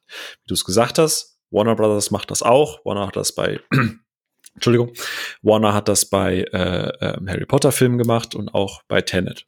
So, der Punkt ist aber der, wie viele Warner Brothers Blockbuster kommen pro Jahr ins Kino? Ich sag mal zwei. So, jetzt schauen wir mal in, Jetzt schauen wir mal, jetzt schauen wir mal kurz äh, auf das äh, rein exemplarisch und ich, ich orientiere mich da ein bisschen. Ich hatte da für für Tor Online mal einen Artikel geschrieben. Äh, ich gehe mal ins Kinojahr 2018. Im Februar hattest du Black Panther, im März hattest du Wrinkle in Time, im April hattest du Infinity War, im Mai hattest du Solo, äh, danach hattest du im Juni Incredibles, danach hattest du Ant-Man and the Wasp, dann Wreck-It Ralph 2. Das heißt, du hast im Prinzip eins, zwei, drei, vier, fünf, sechs, sieben Monate, wo du äh, im Prinzip jede, jeden Monat einen großen Disney-Film oder ein unter Disney konglomerierten, äh, konglomeriertes Franchise zusammenlaufen hast, wo alle Filme die gleichen Auflagen haben. Und ich rede hier von dem, was, äh, was äh, Onno gesagt hat. Mindestens 75, äh, 65 Prozent der Ticketerlöse. Und zwar nicht bei einem Film, wo die Leute äh, ähm, eben auch noch andere Filme nebenbei gucken können, sondern du musst ja nicht nur diese Abgaben machen, du musst ja auch die Säle blockieren. Ähm, bei, bei, ähm, bei The Last Jedi war es zum Beispiel so, dass, dass Disney gefordert hat, dass jedes Kino, das äh, The Last Jedi zeigt, vier Wochen lang den größten Saal exklusiv reservieren muss. Das heißt, du hast keine Möglichkeit, äh, diese 65 Prozent durch andere Filme, also neben Harry Potter laufen ja auch noch andere Filme. Wenn Harry Potter nicht mehr gut besucht ist, konntest du den in einen kleineren Saal nehmen und im großen Saal dir die Einnahmen wieder reinholen. In dem Fall musstest du, wenn du den Vertrag unterschrieben hast, vier Wochen lang den, deinen größten Saal äh, blockieren. Und wir haben hier zum Beispiel ein Kino bei uns in der Nähe, die haben zwei Säle. Ähm, und ich hatte mich mit dem Besitzer damals unterhalten, weil ich halt eben auch zu der Zeit wissen wollte, hey, warum läuft denn bei euch gar nicht Star Wars? Ich hatte das damals noch gar nicht mitbekommen. Der hat gesagt, würde er Star Wars zeigen, könnt ihr das Kino, nachdem Star Wars fertig ist, zumachen. Weil er nichts anderes mehr zeigen darf, weil die Abgaben zu hoch sind und weil es durch die anderen Filme, die drumherum laufen, weil der der größte Saal geblockt werden muss, er könnte, selbst wenn die alle voll wären, könnte er das niemals tragen. Ähm, und da, da, ist halt einfach der Punkt, also du kannst das bei so großen Kinoketten kannst du das hier machen, aber dass du die gleiche Regel auch bei kleinen äh, lokalen mm. Kinos halt anwendest, das ist meiner Meinung nach Machtsmissbrauch von dem, was, was Disney in dem Fall einfach hat. Du hast diese ganzen Franchises. wenn du sieben, acht, neun Blockbuster, je, also jeden Monat einen Blockbuster hast und wo du definitiv die Säle blockierst, wo die Kinos gar keine Möglichkeit mehr haben, Event, Events zu machen, äh, wo die keine Möglichkeit mehr haben, die, die irgendwie was anderes ins Kino zu bekommen, dann tut mir leid, dann das, das geht vorne und hinten nicht. Da ähm, gebe ich dir recht. Da gebe ja. ich dir recht tatsächlich. Ich finde, was Disney machen könnte, ist auf jeden Fall sensibler gegenüber diesem Thema auftreten. Mhm. Also sensibler im Sinne von, dass sie wirklich diese Unterscheidung machen, weil Multiplex ist ganz klar eben nicht der kleine Kinobetreiber um, um die Ecke. Ich finde schon, dass es da Unterschiede geben sollte in puncto, ob es jetzt äh, was, was Cinemax quasi jetzt äh, abtreten muss im Vergleich zu dem kleinen Lokalkino. Das definitiv. Und ich glaube auch, dass sie auch in puncto, ja, weiß ich nicht, ähm, äh, vier Wochen lang größter Saal. Ich finde auch, dass das sind Sachen, wo ich sage, sie können sicherlich paar Sachen definieren, aber ich finde, sie sollten nicht zu viel diktieren. Und das genau. ist, glaube ich, ein, ein, großer Unterschied. Aber wo, um, um auf dieses Warner-Thema nochmal zurückzukommen, ähm, ich habe mal geguckt, 2019, klar sind es nicht nur alles Blockbuster, aber Warner hat ohne Scheiß 29 Filme rausgebracht in 2019. So, da sind wir deutlich drüber als bei Disney. Hm, von denen ungefähr acht oder neun große, ich sage es immer, größere Blockbuster oder wichtigere Filme dabei sind. So, also da hat man auch off offensichtlich auch, also es ist nicht nur einer, sondern das sind, wenn man es genau nimmt, schon genauso viele. Ob das jetzt genauso groß ist wie Disney, sei mal dahingestellt. Aber auch bei Disney, die Filme, die groß ins Kino kommen, sind auch nicht automatisch groß. Also bestes Beispiel Zeiträtsel. Und da frage ich mich wirklich, und da bin ich mir ehrlich gesagt nicht sicher, ob da diese Regel gegriffen hat, weil Zeiträtsel war ein riesiger Flop und der wurde nie und nimmer vier Wochen lang bei uns auf der größten Leinwand gezeigt. Der muss Never, ja. ever. Der musste Never. unter Black Panther ein bisschen leiden. Also positiverweise, weil es freut mich, dass, äh, egal wie ich Black Panther an sich finde, es freut mich, dass Black Panther erfolgreich war. Aber klar, ja, äh, irgendwo Fall. musst du halt opfern. Ich würde einen Punkt noch vielleicht auch einfach äh, zum Abschluss sagen, weil wie gesagt, ähm, ich weiß halt noch, ein Punkt, nämlich ähm, das war zu einer Zeit, wo, wo The Lion King lief. Und ich glaube, ich hatte das damals auch dem Onno geschrieben gehabt. Und wir haben hier in München äh, eins der größten oder das größte Kino ist das Matheser. Ono, ne? mhm. ne? ähm, und ich weiß noch, ich hatte sogar einen Screenshot gemacht, weil ich glaube, äh, mir, mir hätte das äh, niemand, niemand geglaubt. Die haben 14 verfügbare Säle und davon wurde in, zehn, in verteilt in 10 Sälen 20 Mal König der Löwen gezeigt pro Tag. So, Crazy. und ich, und ich habe zu der Zeit versucht, Child's Play zu gucken. Ja, oh, und, und, Child's oh. Play, und Child's Play ist jetzt nicht mal ein kleiner Film, aber der ist gefühlt nirgendwo in München zu finden gewesen. Und zwar bei, äh, war zwar in Mathesa, aber dann entweder in der Frühstücksvorstellung oder halt unter der Woche irgendwann mal spät abends. Und die hatten drei, vier Tage in Folge gefühlt nur leere Säle bei Lion King. Ja, und, und dafür konnte ich, also da geht's mir, ich finde, das ist halt so dieser Rattenschwanz. Du hast mhm. vollkommen recht. Ähm, Knebelverträge gibt's immer. Äh, aber die, diese, dieser Knebelvertrag im Sinne von die Abgaben plus die Blockierung der Säle plus die äh, plus du musst es so und so oft zeigen, das das hat ja nicht eine Auswirkung für die kleinen Kinos. Der Punkt ist ja der, das, das zerstört ja auch die Vielfalt im Kino. Ja, also gerade kleine äh, gerade kleinere Filme und ich erinnere mich dran, wenn wenn ich äh, mit mit Ono mal keine Ahnung von Underwater über äh, ich wollte mal Kubo gucken. Mm, wir oh haben, ja. wir mhm, haben Kubo, mhm. wir, Kubo lief dann auch irgendwie zu so einer ganz super ungünstigen Zeit. Ähm, es gab zwei Vorstellungen in ganz München, morgens, sonntags um 7 Uhr. So die Kindervorstellung. Da, ich habe dann auch mit den Kinobetreibern äh, teilweise gesprochen, die haben gesagt, sie, sie, wissen nicht, wo sie es reinbringen sollen, weil sie müssen den und den Film noch zeigen. Also es geht mir nicht darum, dass, dass Disney Geld verdienen will. Es ist fein. Es geht mir nicht darum, dass Disney will, dass Star Wars im größten Kino oder was ja meistens auch das technisch beste Kino ist. Das ist alles fein. Alles mhm. cool. Aber die Kombination, dass du so viele verschiedene Franchises bekommst, einen monatlich gefühlten Output hast und dadurch sehe ich einfach auch Gefahr, dass viele kleinere Produktionen, die eben nicht damit konkurrieren können, einfach schon zum Scheitern an den Kinokassen verurteilt sind, weil sie gar keine Möglichkeit haben, mehr gezeigt zu werden, weil du so viele Auflagen erfüllen musst, dass die sagen, okay, weißt du was, bevor ich jetzt dreimal irgendwie Child's Play zeige, mein Gott, dann schmeiße ich halt noch mal Lion King rein, weil das ist dann irgendwie abgesichert das ist halt das große Problem, das ich halt einfach sehe. Auf jeden Fall, aber ähm, ich könnte mir gut vorstellen, dass genau dieses, dieses, diese Denke sich ja jetzt auch künftig ändern wird. Na, also dadurch, dass die Pandemie jetzt einige Karten gefühlt gerade nochmal neu mischt und ähm, sehr viele Geschäftsmodelle ja auch in andere Richtungen treibt, äh, könnte ich mir gut vorstellen, dass es auch künftig vielleicht auch anders laufen wird, weil wahrscheinlich auch Kino einfach künftig anders gedacht wird und dass man da auch bei den Studios ein bisschen umdenkt. Das ist zumindest so meine Hoffnung. Das wäre auch das, was ich mir tatsächlich wünschen würde, weil jetzt komme ich noch mal kurz mit ein bisschen Whataboutism, weil auf der einen Seite gerade mit Corona, wo sie alle angefangen haben, oh, rettet die kleinen Kinos, oh, das kleine Dorfkino, oh, die Armen, äh, da seid ihr plötzlich solidarisch damit, aber wenn die Kinobetreiber selber aufgerufen haben, Leute, wir können wir, Disney, wir können mit Disney, wir können das nicht, wir können uns das nicht leisten, wir gehen kaputt, weil wir das, weil wir das nicht zeigen können. Und jetzt geht ihr nicht mehr zu uns, weil ihr natürlich in die großen Blockbuster-Kinos geht. Da hat's keinen interessiert. So, mhm. das, das hat mich so wütend einfach gemacht. Man ist so machtlos. So, das mhm. ist, äh, das ist einfach so der, so ein bisschen wie viele auch immer Emerson sehen, ne? wo man, wenn man guckt, wo Emerson überall die Finger im Spiel hat hinten dran.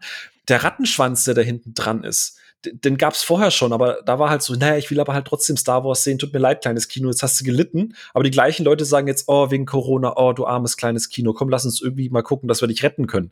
Also, ah, das ist dann so, das macht mich echt ein bisschen wütend und auch so, so, so ratlos. Keine Ahnung. Also Kann ich hoffe ich es sehr. Ich hoffe es sehr, dass das, was du sagst, komplett richtig ist. Und wenn die Kinos wieder aufhaben, dass Disney sagt, okay, wir können auch mit 60 Prozent leben und nur mit zwei Wochen Saalbelegung.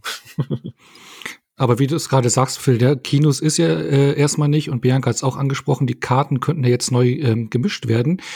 Und ähm, Disney, ja, hat er eigentlich seinen ähm, Streamingdienst zur bestmöglichen Zeit eigentlich gestartet, genau zum Beginn der Pandemie und hat er dann tatsächlich auch während der Pandemie ähm, ja, Live-Action-Verfilmungen wie Mulan dann nur auf Disney Plus gezeigt, zumindest in Ländern, in denen Disney Plus äh, verfügbar war hat Mulan dann aber nicht ins Kino gebracht. Und also man könnte es ja fast als unterlassene Hilfeleistung für die Kinos sehen, oder? Also wir hatten ja vorhin Tenet angesprochen, der ja dann zu sagen, so ein kleiner Push für die Kinos war, auch wenn die Aufgaben hoch waren. Und Bianca, du hast es ja auch gesagt, da hätte man ja den Satz durchaus senken können, um die Kinos zu unterstützen, auch vollkommen richtig. Aber warum hat da Disney zum Beispiel Mulan nicht ins Kino gebracht? Warum hat man da die Kinos nicht ein bisschen unterstützt und da mal ein bisschen unter die Arme gegriffen? Mm, also ich glaube, das war mit Mulan auch ein einmaliger oder ein erster Testlauf. Und ich glaube, das musst du als Unternehmen halt schon mal machen. Du hast natürlich die Plattform wie Disney Plus, du ähm, versuchst sowieso, das zu pushen und zu fokussieren.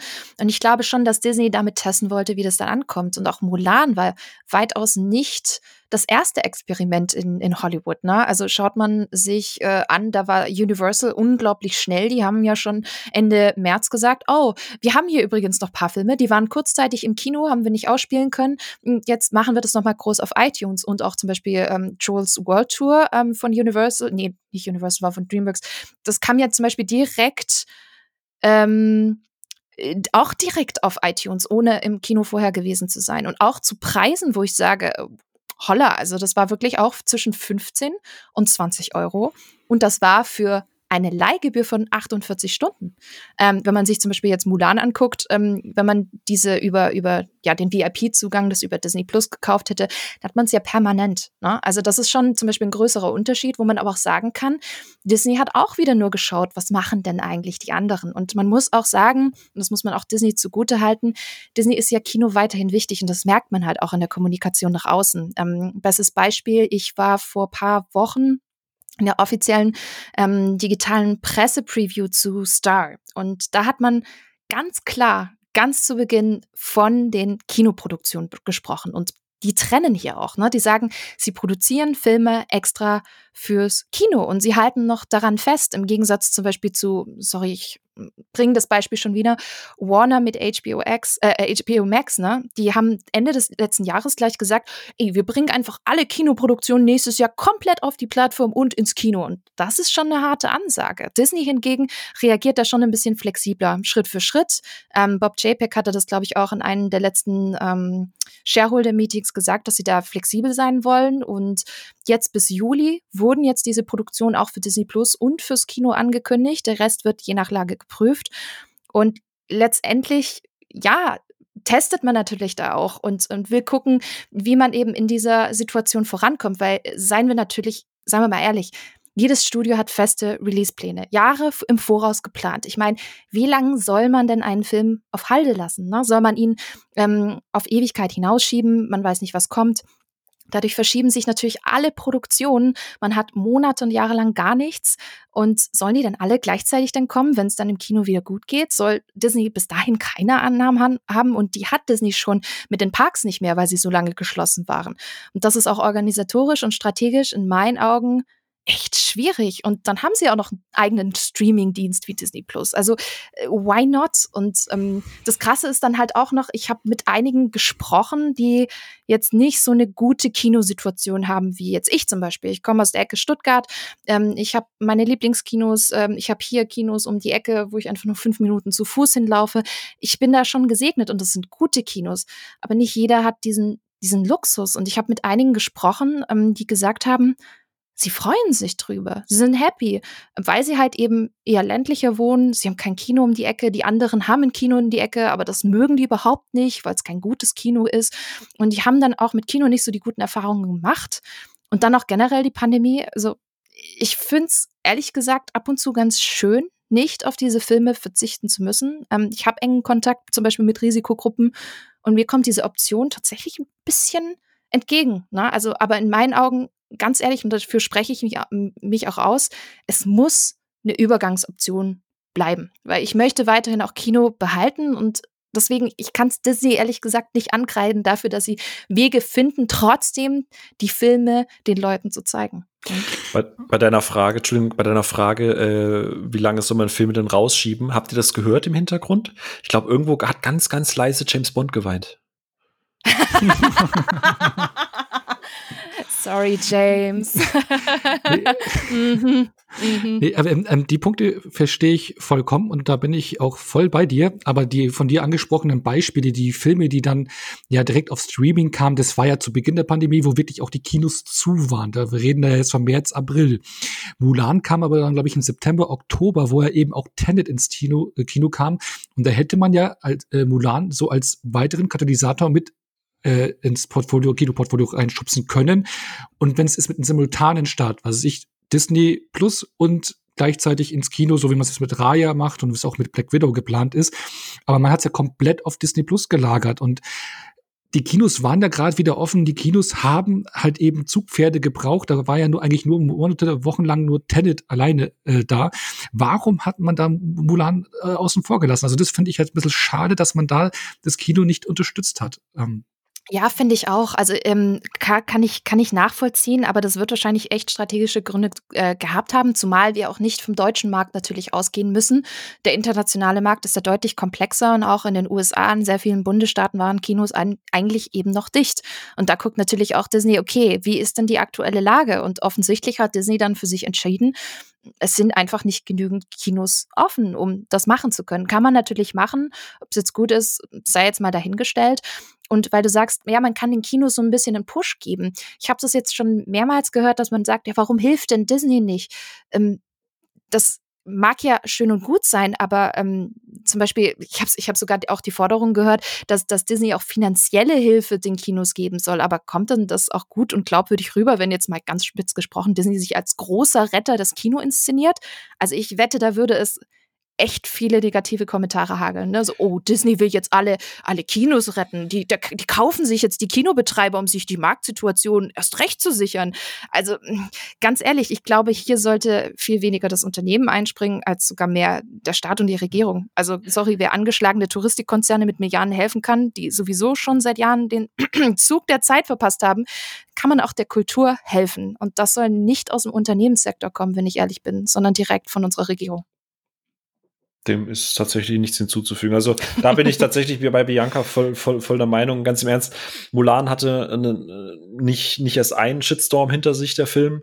Äh, Kinos auf zu, auf zu. Ganz, ganz im Ernst, ich glaube nicht, dass Leute groß gewillt waren für einen Film, der eh Shitstorm technisch gut unterwegs war, der jetzt auch nicht die besten Vorabkritiken bekommen hat, dass sie deswegen jetzt halt ins Kino gestürmt wären, äh, wenn, wenn Mulan ins Kino gekommen wäre. Und ich denke, da wirst du am Ende einfach eine Excel-Tabelle aufgemacht haben, erwartete Prognose, erwartete, mhm. äh, ne? da musst du halt mal ganz nüchtern auf die Zahlen runterbrechen. Und bei aller Kritik, die ich an Disney habe, da bin ich komplett bei Bianca. Äh, äh, Mulan hätte das Kino nicht gerettet. Dafür ist der Film auch einfach zu egal. Entschuldigung, wenn ich jetzt ein, also ich weiß, weiß nicht, wie du ihn findest, Bianca, aber dafür ist, ich glaube, dafür ist Mulan nicht der richtige Film, weil es ist schon sehr speziell der ist, die Kritik war schlecht, es gibt aus eigenen Reihen, es gibt aus, aus äh, verschiedenen kulturellen Aspekten, es gibt so viel Kritik und so viele Shitstorms, mhm. auch mit der Hauptdarstellerin, ja, eine eine, mhm. eine, eine Schauspielerin, die bei den Hongkong-Protesten sich auf äh, Seiten der Polizeigewalt stellt, aber dann die große Freiheitskämpferin spielt, das passt halt vorne und hinten nicht. Und äh, ich glaube, am Ende war das für Disney die, die einfach die einfachste und äh, auch beste Wahl. Und ich sehe auch nicht, wie das das Kino hätte retten können. Also keiner der Filme, der bisher erschienen ist, glaube ich, hätte das Kino retten können. Ja, also das ist nicht. Fall. Aber es wäre ein schönes Zugpferd gewesen äh, neben Tenet, um die Zuschauer reinzulocken, weil nicht jeder ist da so aufgekleist wie jetzt der Filmfreak. So für die normalen Kinogänger wäre das auf jeden Fall eine Option gewesen, reinzugehen. Aber Kino retten natürlich nicht. Ich hätte es so schön gefunden, so auch als Symbol ein bisschen die Kinos äh, zu unterstützen. Aber dafür hat er dann Disney immer mehr Augenmerk auf seinen äh, Streamingdienst gelegt und zum Beispiel auch den fürs Kino angekündigten Soul dann direkt auf Disney Plus geparkt und das schön als Weihnachtsgeschenk. Und ähm, ja, die von dir angesprochene Star äh, Pressepräsentation, äh, die hatte ich auch gesehen, Bianca, und da hatte ja auch Disney schön äh, aufgezählt, was es für Pläne mit Disney Plus generell hat, weil aktuell hat Disney Plus ungefähr so 95 Millionen Abos. Man möchte in den nächsten Jahren auf 230 bis 260 Millionen Abonnenten steigern, äh, steigen und hat dafür auch sein Budget für exklusive Disney Plus Inhalte von 4 auf 9 Milliarden erhöht äh, für bis 2024. Das zeigt halt auch, ähm, wie wichtig dieser Sektor für Disney geworden ist, auch gerade natürlich speziell durch die Pandemiezeiten, durch die Parks kommen keine Gelder rein, durch die Kinos kommen keine Gelder rein. Da ist natürlich der Streamingdienst umso wichtiger. Und ähm, gerade Marken wie Star Wars und Marvel werden da ja richtig jetzt ausgeschöpft. Also man hat ja X Serien angekündigt. Und ähm, ja, und das betrifft jetzt natürlich auch das, den Release von den geplanten Kinofilmen. Also Raya hatten wir jetzt zuletzt. Es kommt ja auch bald Black Widow. Es ist während der Pandemie ein gängiges Modell geworden, schon für Disney, dass man manche Filme ins Kino bringt, wo es geht, manche direkt auf den Streaming-Dienst. Ähm, für jetzt ein gängiges Modell. Aber jetzt würde ich gerne mal dann den Bogen äh, spannen in einen Zukunftsausblick. Könnt ihr euch vorstellen, dass dieses Modell auch nach der Pandemie noch Bestand haben könnte, dieser simultane Start, dass die Leute selber entscheiden können, wo sie ihre Inhalte konsumieren möchten, dass sie sagen, okay, wie du gesagt hast, Bianca, zum Beispiel, die irgendwo ländliche Gegend wohnen, die sagen so, boah, bis ich im nächsten Kino bin und so, und ich habe auch keinen Bock darauf, dass hinter mir jemand immer ständig gegen den Stuhl tritt oder neben mir Nachos frisst ich möchte es lieber, lieber, ja. Grüße an der Stelle an René. genau. Ähm, ich möchte es einfach lieber den Film zu Hause genießen oder, also könnt ihr euch vorstellen, dass das wirklich ein Game Changer ist für den zukünftigen Kinofilmmarkt?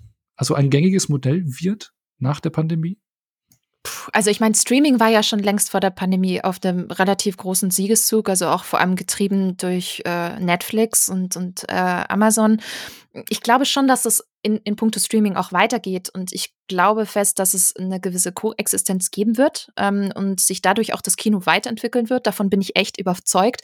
Ich weiß noch nicht, wie sie das handeln in puncto, dass eben parallel der Film gleichzeitig ins Kino oder vielleicht ein paar Wochen versetzt dann eben auch auf die Plattform kommt da bin ich mir nicht sicher, weil ich meine, ja gut, äh, Glaskugel, das ist jetzt eigentlich quasi nur, nur mein, mein Bauchgefühl. Aber ich, ich muss gestehen, vielleicht so eine kleine Anekdote am Rande. Ich stand mal abends in einem Kino in der Schlange für Popcorn. Das war, glaube ich, vor so drei, vier Jahren.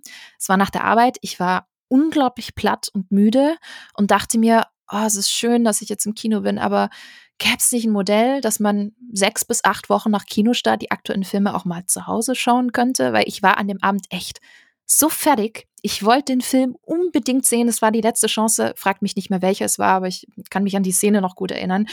Und was hätte ich mir an dem Abend ein gemütliches Bett oder ein Sofa gewünscht, um diesen Film trotzdem sehen zu können? Und jetzt sind wir hier. Also es ist echt krass. Ähm, ich will das nicht mit jedem Film haben. Also es gibt einfach Filme, die brauchen eine große Leinwand und die will ich auch weiterhin haben auf einer großen Leinwand. Hm, wahrscheinlich muss und wird sich da schon dieses Kino einfach dann auch weiterentwickeln, vielleicht auch weg von diesem seelenlosen Multiplex, sage ich jetzt mal, hin zu was Besonderem, ne? wie zum Beispiel auch ähm, einige Kinoketten schon vormachen, wie zum Beispiel Astor etc. Hm, von daher glaube ich schon, dass es ähm, eine Koexistenz geben wird. Wie aber diese Existenz aussieht, ich glaube, da hm, lehne ich mich jetzt noch nicht zu sehr aus dem Fenster. Ich hoffe aber, wie gesagt, dass auch das Kino weiterhin einen wichtigen Stellenwert haben wird und auch ähm, soll in meinen Augen. Also ich habe mit vielen Leuten auch über die Pandemie und, und Kino und, und welche Gewohnheiten eigentlich jetzt wegfallen gesprochen. Und da waren Kino, äh, da waren Freunde dabei, die sind gar nicht so die großen Kinogänger. Aber die haben dann gesagt, weißt du, was mir fehlt?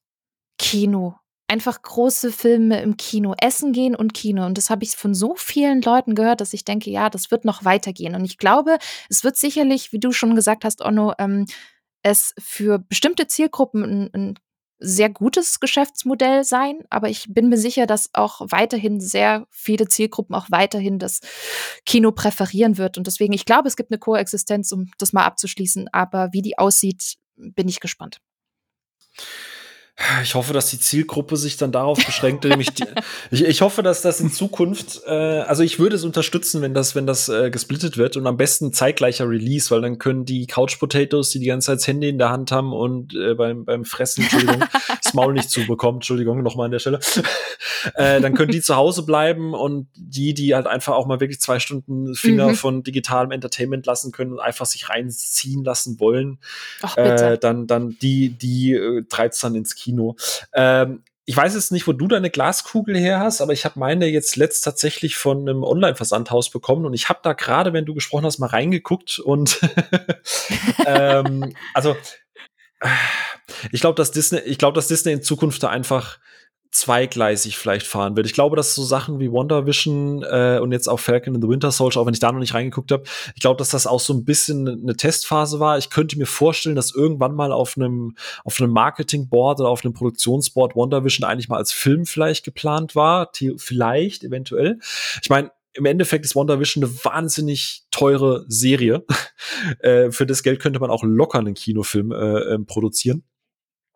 Und ich glaube einfach, dass das Disney in Zukunft große Animationsfilme oder auch die großen Franchises, Star Wars, Marvel und so weiter, weiterhin ins Kino bekommt und dass sie hoffentlich, toi, toi, toi, in, in der experimentellen Phase, wo man sagt, okay, bisschen weniger Budget, dafür mehr kreative Kontrolle, dass man sich da dann eher Disney Plus technisch austoben kann. Weil ich muss ganz ehrlich gestehen, ich habe jetzt alle neuen Disney-Filme geguckt, ich habe mir jetzt Soul angeguckt, ich habe mir jetzt äh, Wonder Vision angeguckt, ich habe mir jetzt, äh, ich habe mir auch Mulan angeguckt, ich habe mir äh, ähm, hier Raya angeguckt. Und ich muss gestehen, die hätte ich nicht alle im Kino gebraucht. Äh, Raya war schön zu gucken. Äh, muss ich gestehen, hätte ich mich im Kino wahrscheinlich ein bisschen geärgert. Ähm, genauso wie, wie Soul, äh, muss ich tatsächlich gestehen.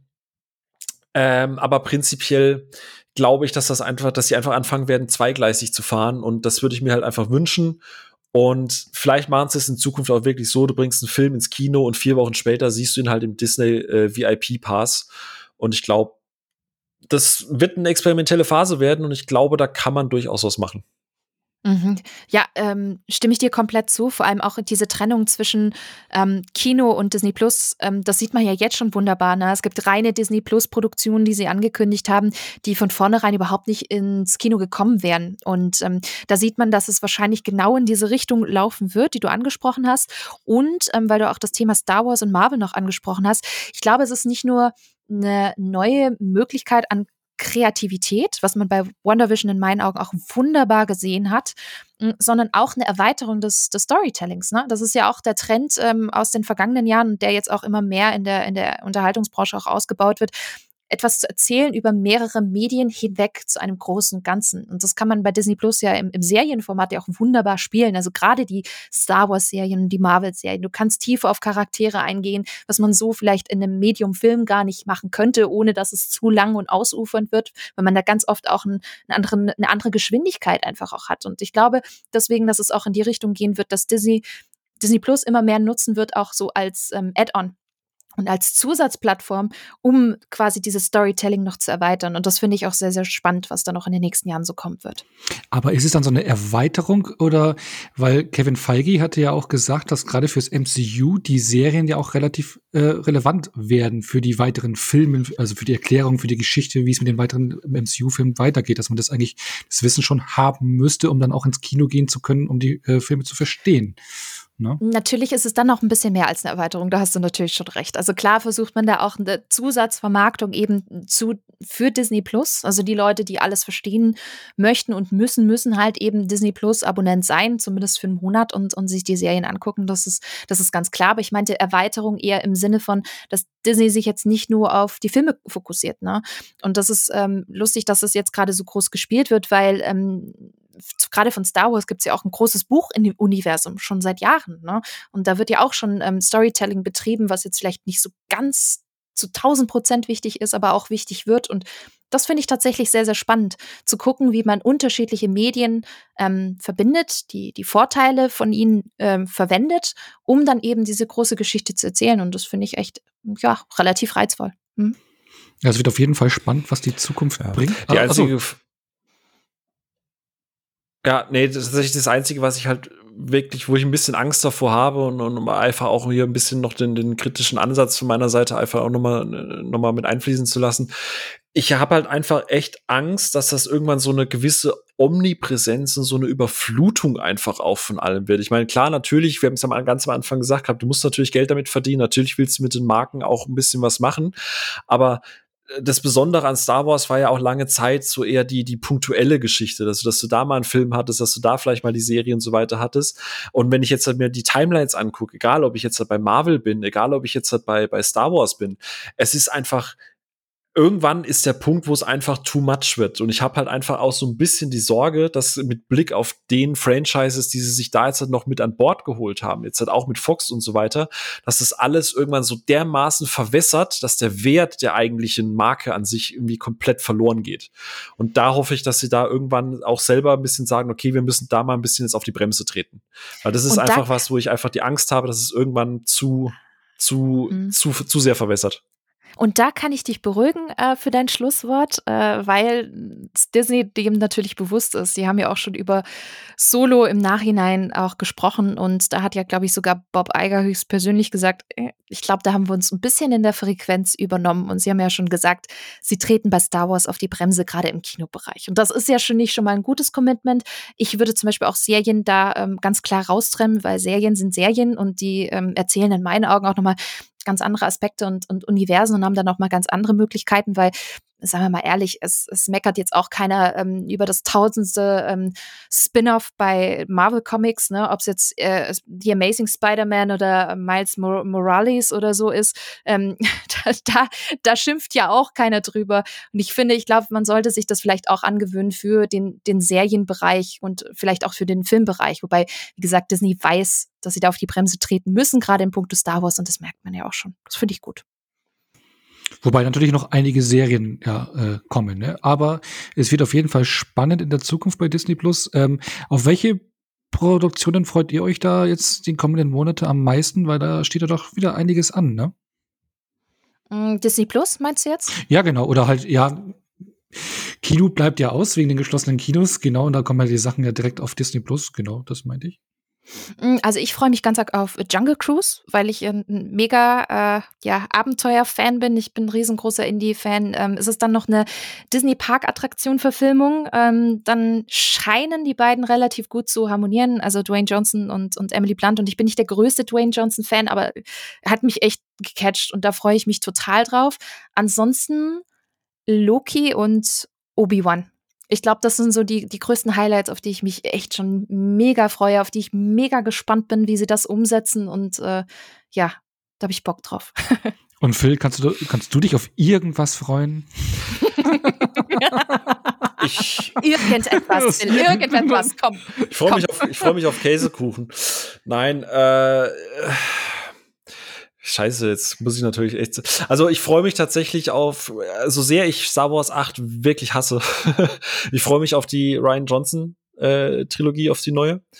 Aber ansonsten. Hat er nicht gesagt, oder? Hat er nicht Doch, gesagt. hat er gesagt. Weil, weil ich Ryan Johnson für einen sehr fähigen Menschen halte, wenn man ihn auch mal äh, an einem Stück arbeiten lässt. Thema äh, Kreativität und so. Und nicht ständig irgendwie Regisseur wechseln. Äh, nee, aber tatsächlich von Disney-Produktionen muss ich leider sagen, gerade WandaVision war eine Überraschung für mich. Das mochte, war sehr angenehm. Ich muss aber gestehen, Soul hat mich, da, das habe ich erwartet. Da hatte ich mich wirklich drauf gefreut. Ich muss aber gestehen, dass ich am Ende von Soul wahnsinnig enttäuscht wurde. Ähm, und wobei das ja jetzt eher wieder Pixar ist, ich weiß. Ähm, und Raya war für einen Disney-Film, also ich glaube, das war der undisneygste Disney-Film oder der pixarigste Disney-Film, den Disney je rausgebracht hat.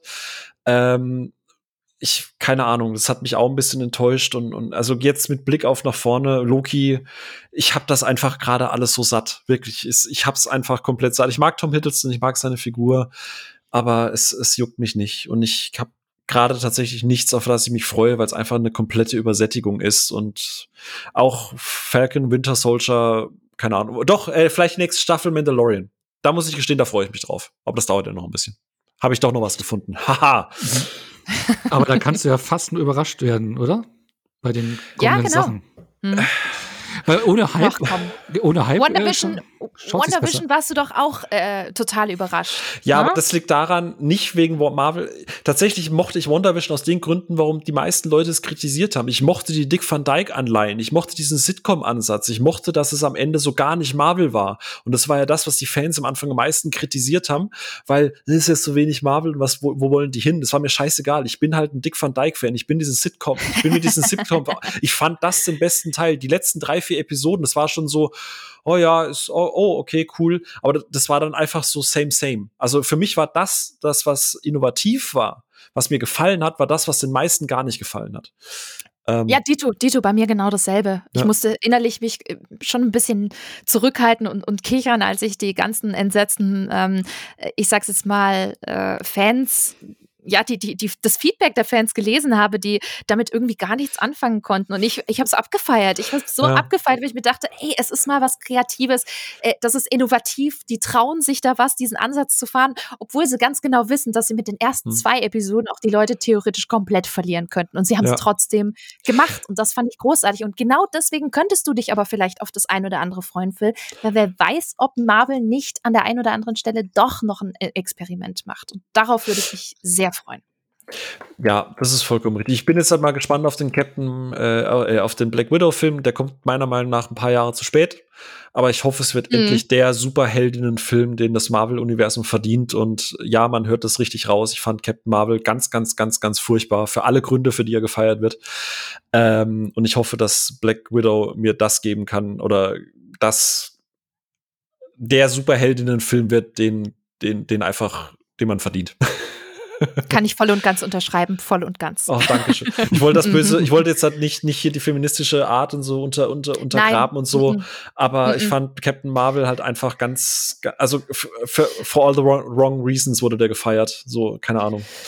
Ähm. Also ich, ich fand den jetzt nicht ganz so, also ich fand den jetzt nicht schlecht, aber der hat mich nicht gecatcht und ähm, vor allem habe ich das schon den Anspruch, dass wenn man eine weibliche Hauptfigur hat, mit der man sich als Frau im Kinosaal identifizieren könnte, ähm, dafür war er irgendwie sehr, also er hat mich, ich habe mich nicht connecten können. Es war irgendwie ja. alles so ein bisschen leider belangloser. Also er, er macht schon Spaß an manchen ja. Szenen. Ich finde den Schlagabtausch zum Beispiel zwischen ihr und ich finde auch Samuel Jackson und so hm. echt gut.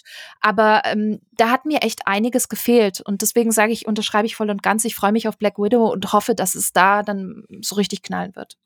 Ja, genau. Also bin, bin mal wie gespannt. Aber wie gesagt, ich bin da sehr, sehr, sehr verhalten. Ähm, ich lasse mich gern, ich würde mir gern, ich weiß, es ist jetzt wieder, da schließen wir jetzt zum Anfang mit Thema Nostalgie, aber ich würde mir gern mal wieder so einen richtigen Disney-Film wünschen. Weißt du, was ich meine? Ich, ich glaube, ich glaub, du mochtest Raya deutlich mehr als ich, aber deswegen mhm. meinte ich, der fühlte sich halt sehr nach Pixar an. Ja, der sieht schön aus. Ja, der, der hört sich klasse an. Ja, da gibt's ganz viel, was ich, oh, ah, aber er fühlte sich für mich nicht nach dem Disney an, was ich, was ich jetzt gerade in dieser Zeit brauchen wollen würde. das hast du so. schön gesagt. Vielleicht kannst du dich dann umso mehr auf Encanto freuen, weil ich glaube, der wird mehr Disney. Okay, dann, dann, dann freue ich mich jetzt einfach darauf, weil du bist da die Expertin. wow, Phil freut sich auf was. Besser kann man doch eigentlich gar nicht abschließen mit äh, dieser tollen Runde die sehr spannend war und ich bin auch wirklich äh, ja freudig auf die Zukunft, äh, äh, ähm, was da noch von Disney kommen wird und wie es weitergeht, auch wann diese Pandemie vorbei ist, welche Modelle es danach geben wird von der Veröffentlichung her und was uns alles noch erwartet. Und bedanke mich bei dir, Bianca, und auch bei dir, Phil. Ja. Und ähm, ist schön, danke. Ja. ja. es, es, es, es, ist schön, dass ich in unserem Podcast, dass du dich freust, dass ich in unserem Podcast mit dabei bin. Das, ist, ja. ist aber schön. Das sind die kleinen Dinge, über die man sich manchmal freuen kann. Ja. ja, und danke für die Einladung. Hab mich auf jeden Fall sehr gefreut und das war mir echt eine wahre Freude. Ich, ich habe gehört, Bianca, du kommst doch mal, dann unterhalten wir uns über Kubrick, habe ich gehört. Hab gehört, du bist auch äh, der Fan. größte Fan ever, aber sowas von nicht. Was? Hm? Wie? Was? Sehr gut. Ja, nee, aber äh, also das heißt, ich nehme, du, du freust dich, du, du würdest noch mal wiederkommen. Ja, jederzeit. Sehr, Sehr schön. Dann das, das klippen wir so und äh, Onno, ne, weißt du Bescheid. Ja, soll ich jetzt Tschüss sagen oder was? Ich weiß nicht, du, bist der, du bist der Moderator. Ich rede. Ich, und Bianca, was machst du heute noch so? Mm, ich gucke jetzt nachher Küss den Frosch. Oh, echt? Ich, oh. ich glaub, ja. Darf ja. ich übrigens noch anmerken? Darf ich übrigens so anmerken, ich mag Küstenfrosch wirklich gerne, aber der wäre so viel besser, der Film, wenn es Evangelique und diesen, dieses Glühwürmchen nicht geben würde. Der, Nein! Oh Gott, doch, brich mir nicht mein Herz. Nein. Doch, es tut mir leid, der, der ist tatsächlich äh, mit der größte Störfaktor für mich. Ich liebe alles zum Rum, aber das mit Evangeline finde ich anstrengend, weil ich die Figur nicht mag. Dafür mag ich äh, die, die Hexe, die, die, äh, wie heißt sie? Äh, und den Alligator. Ja, ja, hat alles ganz großartig. Also ganz, ganz, ganz toll. Oh, aber, aber Raymond ist doch klasse. Ich finde ihn klasse. Also ich finde auch so traurig, wenn er, wenn er stirbt. Also, boah, da bricht mir einiges zusammen. Echt? Nee, ich hätte, ich hätte den gerne ein bisschen weniger und dafür mehr unseren Doktor noch mal, noch mal einen Moment mehr ich würde sagen, wir lassen einfach die Menge von Ray und packen trotzdem mehr Doktor rein, ja? Okay, kann ich, kann ich mit leben. Okay. Kann dass, ich, wir, dass, wir noch, dass, dass wir noch ein positives Ende ohne gebrochenen Herzen hier äh, hinkriegen. Ne? ja, ja, ja, das ist richtig. Genau, dann bedanke ich mich nochmal für eure Stimmen und Meinungen und bedanke mich fürs Zuhören und ja, bis zur nächsten Woche. Ruhe im Saal. Ciao.